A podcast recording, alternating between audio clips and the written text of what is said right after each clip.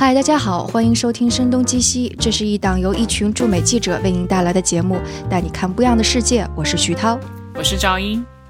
那今天我们的话题是说了很久要录的贸易战，但这个话题其实还蛮大的。我跟赵英之前还商量了一下，说到底从哪里入手。但最近有一个事情，可能大家都有关注，就是央视算是 CGTV 的刘星和啊 Fox 的 Trish Trish Regan 有了一场关于贸易战的论辩。赵英，你是看了这次直播的，对不对？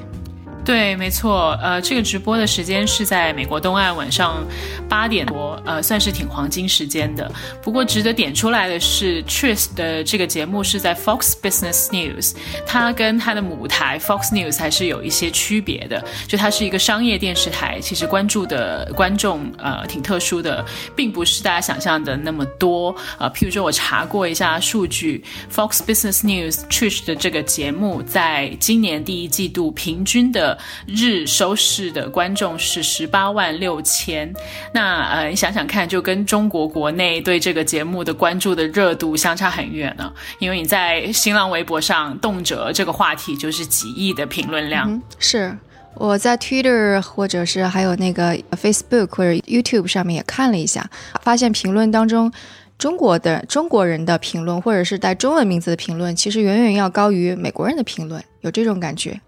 没错，呃，就是在这个辩论的前夕，美国的很多媒体其实都有 cover 这个事情，有去报道这个事情，包括 Bloomberg 啊，呃，华盛顿邮报、纽约时报都有去关注这个事儿，但他的关注焦点更多是哦，中国的这个国有媒体 CGTN 的主播去约战，啊，这是前所未有的一件事情。事后的关注呢，就是在说哦，没有太多的辩论的火花，更像是一个采访这样。呃，总的来说，并不是在美国的 news cycle 当中占很多比例的一个新闻，就不像是在国内，大家都呃是吃瓜群众，都备好了各种爆米花，甚至说。愿意很早起床去看这个辩论，就在美国，很多的美国民众是没有听说过这个事儿，除非你是特别关注中国、关注贸易战的人。对，而且甚至是还有一种观点是说啊，这是 Fox News 的新闻，所以它根本就不代表很多媒体的立场，因为 Fox Fox News 是比较偏站在特朗普立场上的嘛。然后还有人开玩笑说，不要强调说那是呃中国的国家电视台。Fox News 现在也算是特朗普的国家电视台，所以那个就标题上应该说是那个啊，特朗普的 State News，呃，News Station 跟那个中国的 News Station 的一个论战，是就是喉舌媒体对喉舌媒体。对，但从刘星或者是 CGTN 的角度来说，他们可可能会觉得面对 Fox 的观众更有意义，因为这些观众就是对中国更为鹰派，更加赞同呃特朗普的贸易政策的人，那直接对他们的对话可能。对于刘星来说，他觉得会更有意思。嗯，我觉得对于一个媒体人而言，其实看啊这两边就中国的媒体跟美国媒体关注的焦点，其实我觉得是挺有意思的一件事情。其实大家在观察这个事件的角度是非常不一样的，表现出来态度也非常不一样。嗯，特别是我会觉得一个还蛮好笑的，刘星辩论完了之后，央视的周倩她有采访了。采访了刘星，然后问的其中一个问题是说啊，你今天戴的是什么首饰？你戴的是翡翠，然后这代表了宁为中国人的 宁为玉碎不为瓦全。我觉得这是一个非常中国式的角度，中国式的外交的，就是嗯，你就很容易能够想到啊，春秋战国时期的外交使臣会用的那种话，嗯，那种语境就出来了。但我觉得不一定美国人会会用这种方式去看问题。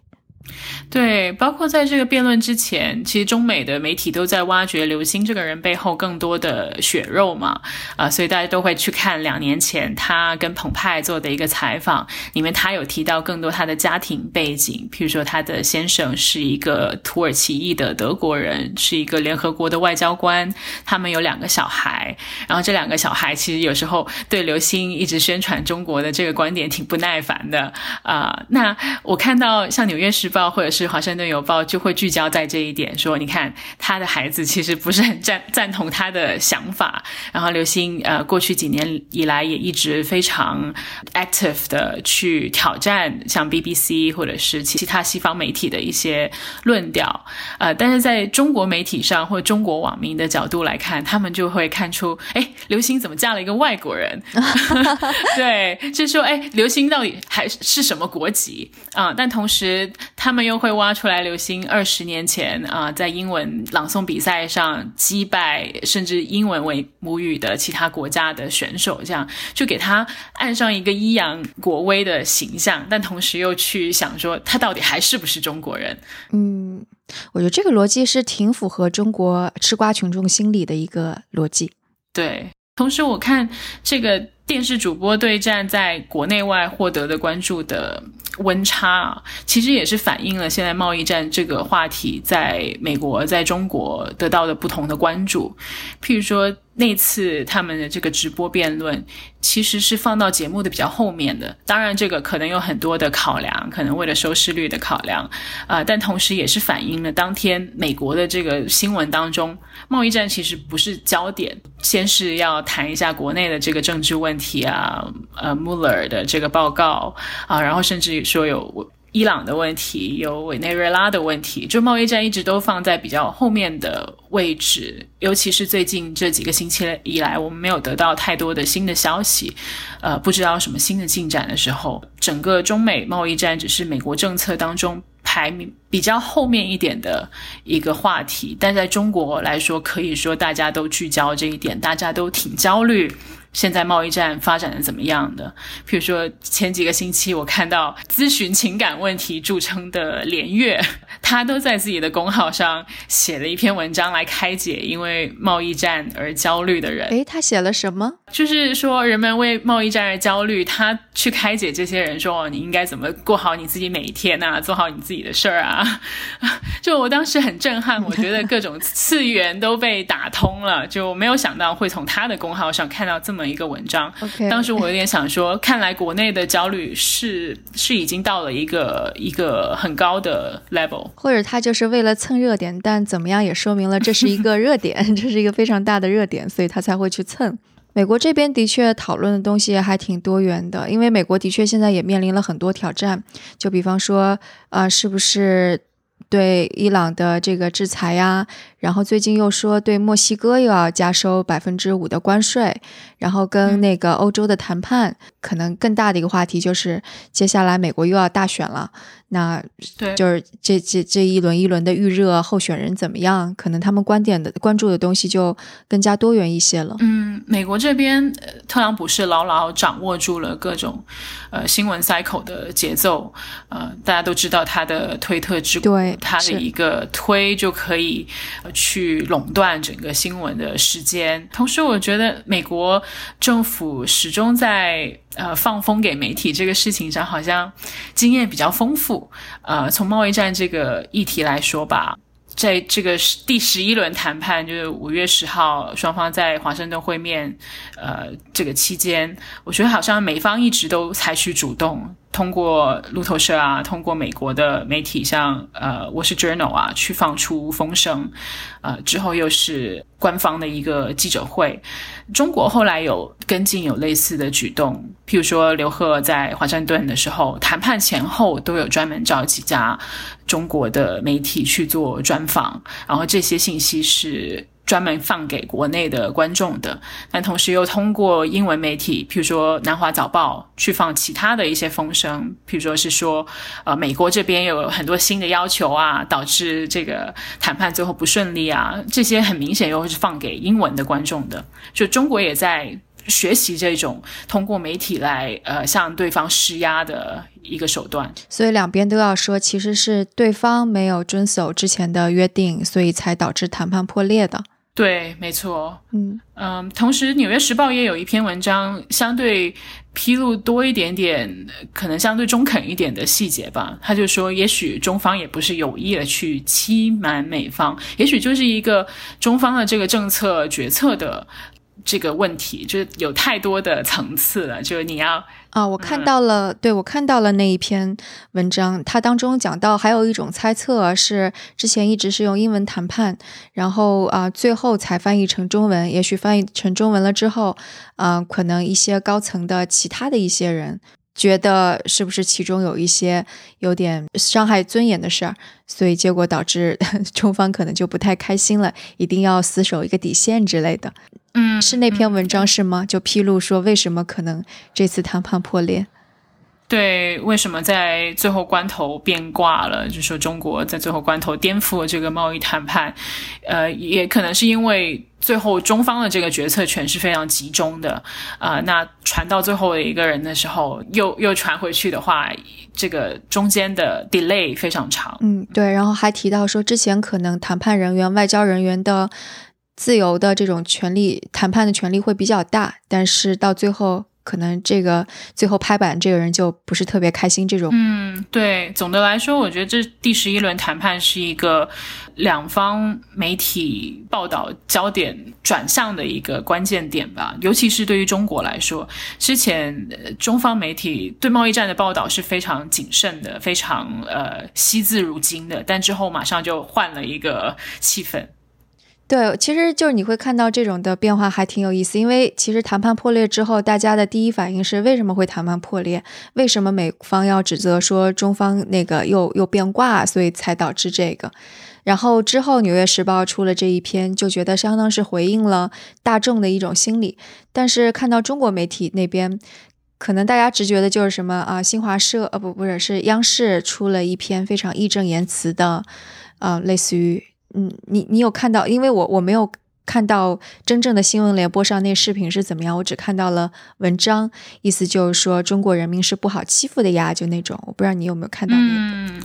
我看到了新闻联播的片段，我觉得还挺不寻常的。呃，就他用了一个全球锐评这么一个栏目去呃发出这么一个信号，长达一分半钟。呃，我可能看新闻联播还不是很多，但我我个人觉得好像很少看到呃新闻联播的主播会就直面着镜头说。一分多钟的一个 monologue 啊，然后都是呃言辞相对比较激烈的去批评美国的，然后人民日报其他的官媒也有一直跟上去做这个事情，就是这还蛮反映出两国的这种媒体的差异的，中国的媒体。表现出来的可能真的是要发出那个一个同样的声音，但美国这边的媒体，我我看其实讨论非常多。谈判破裂之后，我看《华尔街日报》跟《纽约时报》都是连篇累牍的出了很多的，都在分析或者是一些实地的采访，说啊会怎么影响到。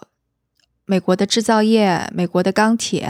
还有美国的农业，然后是不是这个跟第一季度美国这个 GDP 略微有点下滑有些什么关系？然后还有更加连篇累牍讨论的，可能就是是不是要开始那个降息了？就这些讨论的非常多，在经济层面上哈。对我赞同，我觉得美国媒体对贸易战的。报道一直都是在现在贸易谈判争持点在哪，以及贸易战对呃美国会带来什么样的影响？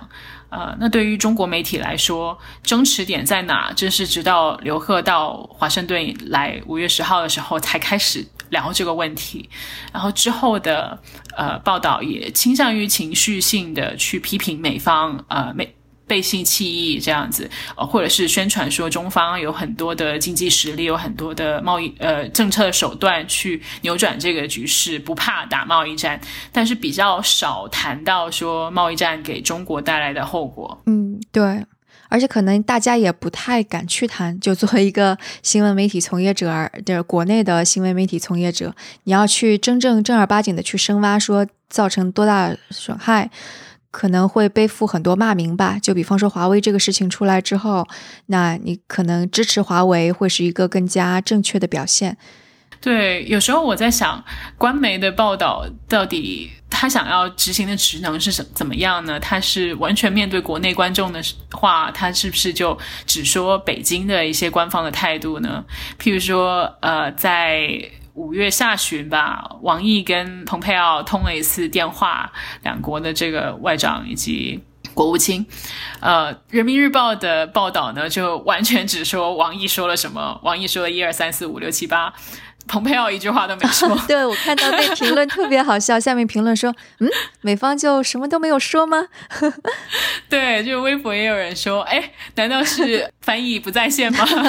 对，是。王毅说完就挂电话了吗？就我觉得中国的网友、中国的观众也不是说是傻子，他们也想知道美方的态度是怎么样，中方是怎么去回应美方的这个态度的。但有时候官媒也许就只会报中国这方面的说法，其实让国内的人会呃更为焦虑。我的个人的想象哈，嗯，对我我觉得可能这也导致了后来，嗯，就是一方面可能因为这种单一化的语境，使得国内这种民主主义情绪其实挺高涨的。但是因为现在这个情况非常的敏感，所以后来又有了一轮说不要被煽动民族主义情绪。所以我觉得就是就因为在这样单一的语境下，所以可能啊，我们的政府就出了一一种比较尴尬的境地。一方面，相当于是你造成了这种境地，但一方面你也看到了，可能这是对于整个谈判，对于啊整个国际的姿态是不好的。嗯，没错，这就是民族主义牌的两面吧。其实两面都是一个双刃剑。呃，譬如说，在五月下旬的时候，也有人在传新华社二零一八年五月二十号的一篇文章，就说贸易战停战了，呃，双方休火了。这个微信里面，可能我们打开这个文章，就很少人会去看具体的这个日期，或看一眼，哦，是五月二十号的，就以为是今年的，其实是去年，呃，同时间的一个消息，呃，这也是一个反映说大家对停战是多么渴望。我我看好像美国这边很多媒体。是不是已经达成了一个共识，说贸易战应该是会更加长期下去？因为看去年的报道，大家几乎上都在猜测说这是一个暂时的，而且很多非常乐观的情绪表现出来。就包括我自己在进行很多采访的时候，你会看到嘉宾都会说啊，美国是一个很善于 lobby 的国家呀，所以这个大家叫商人治国的国家，所以这个都是一个短期的行为呀。但到今年的时候，我估计很多人都会说，可能要做好长期的准备，然后看。嗯，如果真的这个长期打下去的话，会怎样？就大家都是以在这样的论调上面去讨论这个事儿了。嗯，我看要问哪些人。呃，可能每个人的看法不一样，每一类人的看法不一样。像我在华盛顿，那在这里的人可能都是比较反特朗普的，呃，也是对政治相对比较了解的，可能也是比较呃 cynical 的。他们就会说，其实特朗普就是制造一个问题，制造中美贸易这么一个问题，然后假装说他去解决了它，这就是他用作呃选举的一个工具而已。所以接下来的几个月，也许还有一些跌宕起伏，但在他要再去。去连任选举之前，他肯定是要拿出呃中美贸易这个一个胜利来宣示自己的能力的，呃，所以这里的人倒不是说特别的悲观，呃，是一直都是很犬儒主义的去看这个事儿，所以他们就觉得说，在那个特朗普总统大选前夕，这个事儿一定会尘埃落定。对我接触的很多人都会觉得，其实中国只要很有耐心，play the long game，就肯定能赢。因为中国国内虽然也面临着一定的政治压力，但始终不像美国一样，特朗普马上要面临呃再度的选举。但是我觉得这是一个很尴尬的境地，因为就比方说这一次那个刚刚也提到谈判破裂，那可能一定程度上也也就相当于中方有一些底线是不能放弃，而且还要。顾及到这种面子上的问题，但特朗普其实也是面临的类似的，因为他如果要宣示自己的胜利的话，他交出的这份谈判的卷一定是要属于像鹰派所期待的那样，他但凡是有一些让步啊或者什么，一定是会被呃另外一方或者是民主党拿出来说事儿的，所以我觉得对于特朗普而言，他做出一个让步也不太可能。那如果在两方都不太可能的让步情况下，我觉得这个谈判怎么怎么能达成共识呢？这正是为什么呃贸易战很可能很危险的原因，就是大家一直滚雪球一样滚到这个呃悬崖的边缘。其中一个原因是现在对华鹰派，尤其是贸易鹰派，已经是美国两党的共识对。是美国两党有很多事情谈不拢，但是对中国要鹰派这个事情是他们难得的一个共识之一。那在国会，民主党人也会一直拿这个说事儿。比如说很多人就是说，哦，特特朗普在一年前呃救了中兴，但如果他现在对华为做一样的事情的话，民主党人肯定不会放过他的。尤其他自己的政府已经呃针对华为这么久了，宣传了这么久了，他就很难往后退，是吧？对。其实我看那个美国媒体，当说到贸易战的时候，很大程度上也会就是选民是否支持特朗普做很大的文章。我是就是当然这个关注点就跟中国的媒体完全不一样了。我是听那个呃《纽约时报》，它有一个 podcast The Daily，然后当中有采访。受贸易战影响最大的一些行业的呃从业者，就比方说钢铁业的从业者，或者是农农产品的从从业者。然后他采访完了之后，当然这个采访一定会说啊，我受到了损害啊什么。但这个主持人一定他会问一个问题，说那你现他我知道你是一个支持特朗普的人，那你还现在还支持特朗普吗？然后你就会听到，其实这些人。他们虽然利益受到了损害，但是还是支持特朗普的，因为他们相信特朗普在玩一个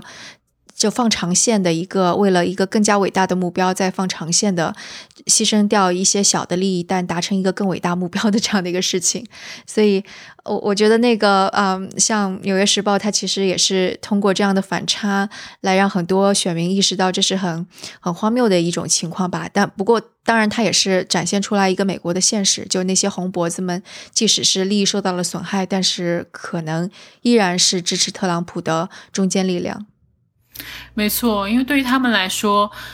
之前的几任总统都没有想起他们来过，所以即使是现在这这位总统的贸易政策在伤害他们直接的经济利益，但他每天都在推特上说他们啊，说 our farmers，我们的农民又怎么怎么样，就让这些人会很受落。他们觉得长期以来已经受了太多中国的打击，中国占了他们太多的便宜。我想在国内是不是也是一样呢？就即便一些制造业现在。呃，因为贸易战而正在受损，但他们是不是也支持中国继续呃硬姿态的跟美国扛下去？一部分是爱国主义，另一部分也是觉得，如果太容易向美国让步的话，之后会一直受到美国的施压。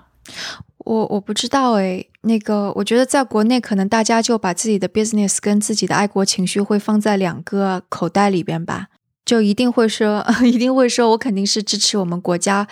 强大的，然后强硬的。我也不知道，因为就是我，我觉得其实大家对贸易战的看法还是挺不一样的。就比方说，当嗯大家在讨论说华为被美国禁了的时候，大家也会拿出来说，那你看 Google、Facebook 也在中国被禁了，然后中国是不是其实也应该反省自己的一些做法？也会有这样的声音，对吧？当然也会有人。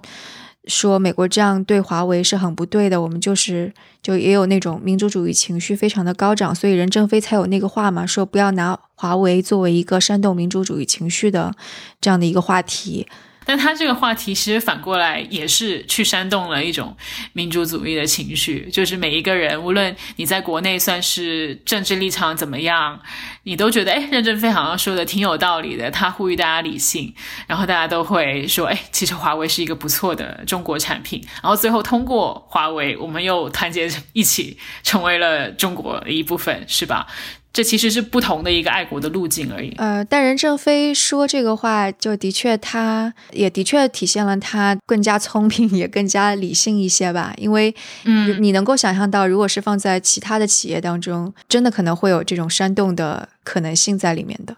其实看一下任正非面对中国媒体跟西方媒体不同的表现也挺有意思的。就其实他几个月之前，首先是接受西方媒体的采访嘛，他第一个采访给的是 BBC，他当时就否认了很多西方对呃华为的这个怀疑。但其他的否认很很难拿出什么证据出来，这就是华为现在面临的悖论。就美国说你这个有安全的问题，可能用来去呃监听我们，但你怎么去证明自己是无辜的呢？是吧？你很难说，我我就是，但不能用来监听别人。对，但这个很难啊，因为司法上面有一个谁主张谁举证，你你没有办法自自己证明自己犯罪，对不对？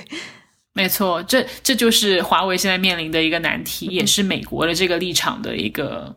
很难让人信服的地方。嗯，对啊，美国现在其实他的指责是的确没有拿出证据来进行指责，所以，嗯，欧洲的，就比方说法国，他们就会说，我们应该把商业跟安全放在就是分开来谈论。如果真的有安全问题，那我们怎么去做？但商业还是商业。嗯，这个背后其实就是整一套经济政治系统的一个辩论。像美国的这个论调就是说，只要你是中国的公司，你都不可信，因为在中国你就是 state capitalism，你就是国家说了算。呃，任何私人公司都不是真的私人公司，尤其是在电信行业这么敏感的行业。呃，但对于华为来说，你怎么去自证清白呢？难道你就完全脱离中国的这个环境吗？又不可能是吧？嗯嗯。其实我我最近做采访，我还采访到了一件觉得比较好好玩的事情。因为美国这一轮的贸易战，其实特朗普的一个观点是应该把更多的制造业留在美国。嗯，但是我采访到了一个想要把制造线引入到美国的中国人，然后他也已经在做了，但。有意思的是，就我们谈论到贸易战会不会啊影响到他的这个 business，他又说啊，你不知道吗？制造业的那个要进口到美国来，这是第一轮，就第一批次就会被加收关税的。然后我就非常惊讶，我说啊，我说难道不是特朗普是想让更多的制造业在美国那引进制造线，就是那生产线是更加好的事情吗？然后他说：“哎，这个就很难说了，说不定就是因为它对消费者的直接冲击更小，因为它如果算在那个商业成本当中，是只是算折旧损耗呀什么的，不会一下子体现在啊类似于价格上面。那为什么它在国美国建生产线就会被关税打到呢？它是把中国的生产线卖到美国来，就相当于是美国人买中国的生产生产线，对。”然后进口到美国来的时候要加收关税。对，呃，我我也听说过一个类似的事情，呃，就是说很多美国的企业，它是在中国生产零部件，然后把这些零部件运回到美国去做最后的组装、去安装最后的软件，呃，但是在现行的关税之下，这些零部件是在关税上，但最终的成品不一定在关税上，所以这些美国企业也许就。让呃这些中国的合作方也去做最后的组装，然后软件也在中国去组装，最后运回来美国。但是这么一个过程的成本，就是你要去告诉你的中国合作方更多的你这个产品的机密，所以你这个知识产权呃被盗的风险其实是提高的。诶，但是什么样的产品会是零件在这个关税的 list 上面，成品但不在呢？我忘了具体的那个产品是什么，但我想是存在挺多这样的产品的。譬如说，呃，我想现在很多电子产品还不在这个关税的清单之上，譬如说电脑跟手机，但也许他们的零部件已经在这个清单之上。嗯对，所以有很多美国的企业就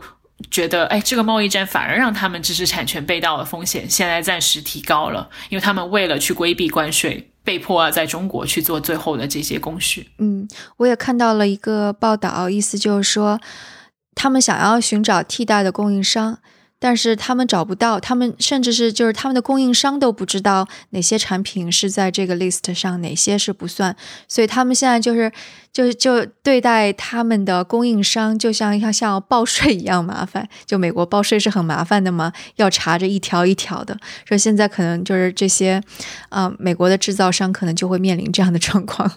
对贸易战的这个成本这么大，也是因为现在世界的这个供应链是尤其的复杂，特别是在这两个国家之间嘛。啊，我也有听说一些中国的制造商用很有创意的方式去规避这个关税，譬如说中美之间很多企业的合作其实是已经很久了，所以他们有呃很好的这个信任关系，他们就会互相去分享这个关税。譬如说中国这边承担百分之十的，美国那边的。客户承担百分之十五的，或换过来，啊，那双方都不用说损耗太大啊，因为如果美国那边去找其他的生产线在东南亚的，他们的成本也会提高，运输上啊，或者是重新的去培训他这些合作方上啊，是吧？所以也也不要低估说现在在商界对抗这个贸易战的嗯嗯智慧。对，不过我看那个关于一些数据的话，你会看到中国跟美国的，啊、其实生产指数都是正在下降的。然后中国的那个制造业肯定是的，我我看到一些数据说下降的还蛮厉害的。然后美国其实也是这样，美国的制造业跟矿业说增增长减缓。然后本来那个啊啊，第一季度美国的 GDP 也在下降了。本来不是说美国现在失业率非常低，然后啊、股市又是接近历史高点，经济很强劲，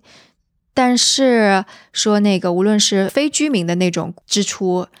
在减少，也就是说企业的投资其实是在减减少的，企业支出是在放缓的。然后美国的住房市场现在也开始慢慢降下来了。所以我觉得，当然不知道是不是说经济周期已经到了这个程度，但是我觉得贸易战一来的话，那可能就是，嗯，又又肯定又是雪上加霜的一种情况吧。我想特朗普政府也会去观察这些信号，去调整他们的贸易政策。因为说实在，他们现在呃贸易战开了很多条战线，就除了中国、墨西哥，啊对呃，可能印度，呃，还有很多别的地方。他们也许也会忙不过来，是吧？对不能一直耗之现在看起来非常乐观的经济状况。对啊，他之前还对加拿大和那个啊、和南美也是加收了钢铁的关税吧？特朗普的这个贸易牌，去煽动民粹主义的贸易牌，可能也打到一定的程度，必须要先暂停一下。对，现在对加拿大的这个关税就已经停止了，但是可能造成的一个恶果是，大家觉得美国现在太不稳定了。嗯，这也是贸易战的一个成本之一，就整个商业的气氛不是很乐观，呃，所以你刚刚提到的这些企业投资就会下降。诶，像你现在在做，还还做哪些跟贸易战相关的一些选题吗？嗯，做华为做的挺多的。啊、就关于华呃，为。西方媒体，呃，耶，西方媒体还是非常关注华为。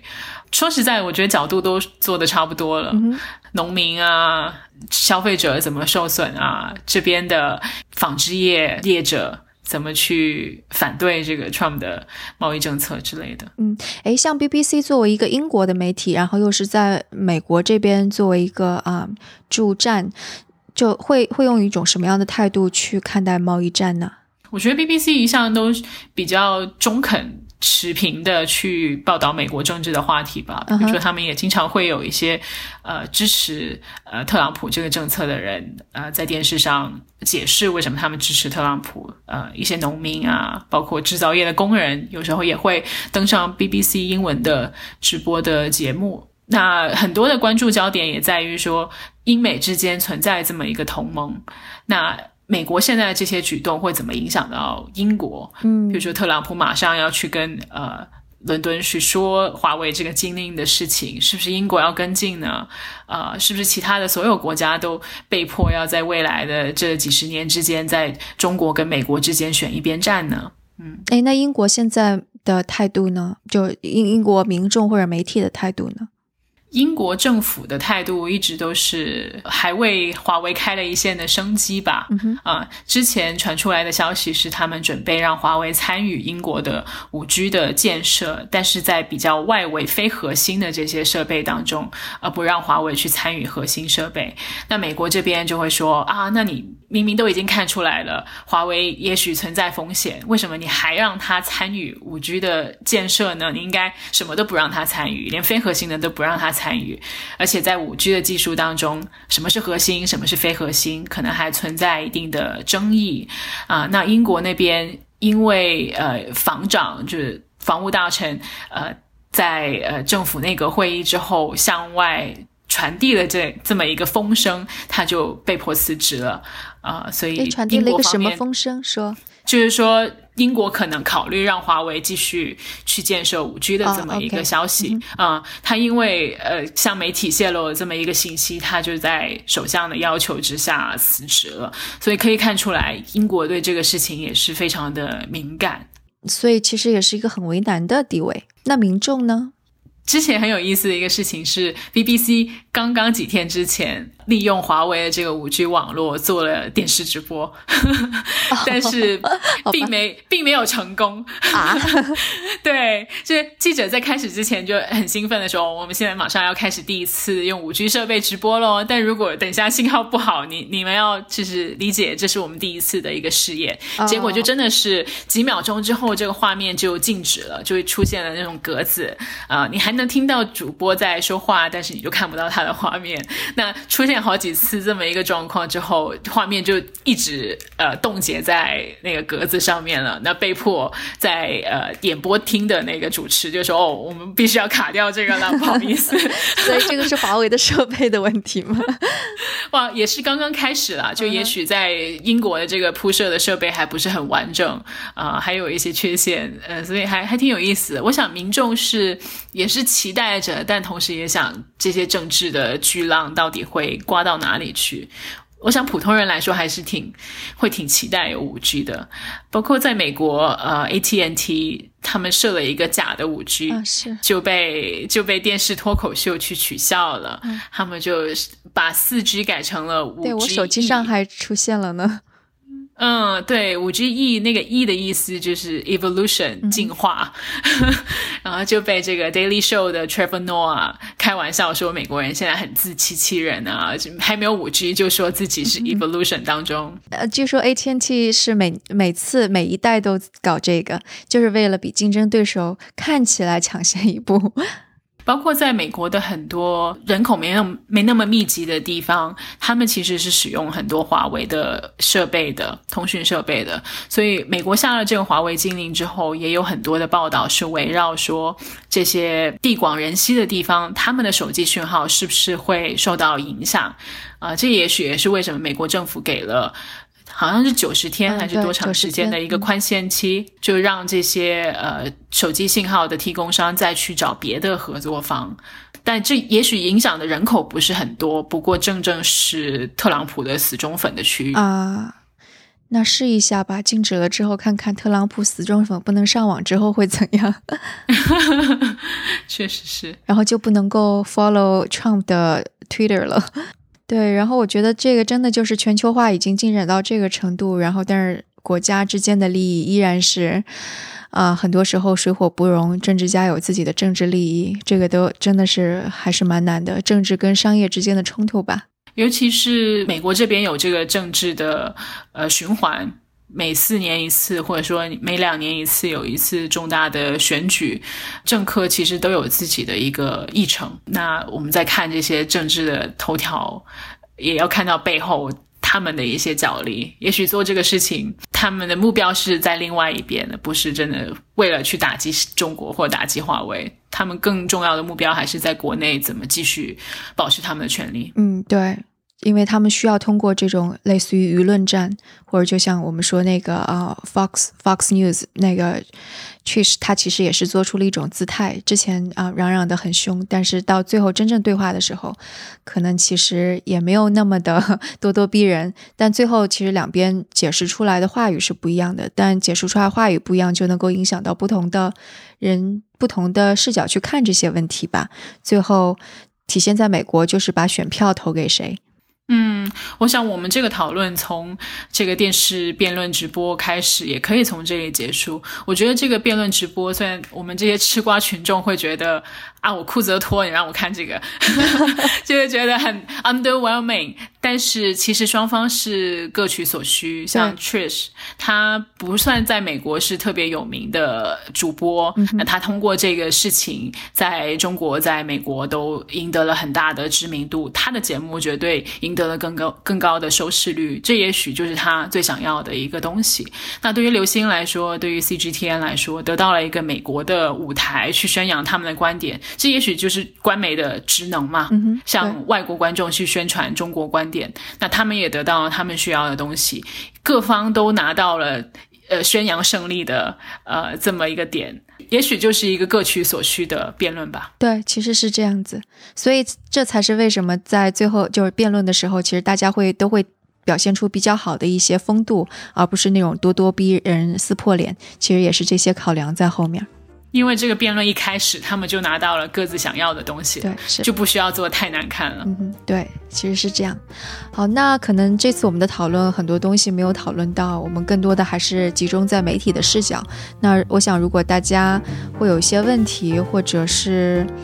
啊，有一些不理解的，那也可以告诉我们。我觉得我们通过记者的身份，无论是去采访还是去进行一些调研，我觉得可能都能够给出更多的一些答案吧。包括我们都在美国，可能对国内的问题有一些理解的不够深入的，那国内的观众如果有意见，会有呃想要分享的点，可以跟我们说。对对对，会非常欢迎。对，是。那我们今天的节目就到这里，非常感谢大家的收听。那我们下次节目再见。谢谢，下次见。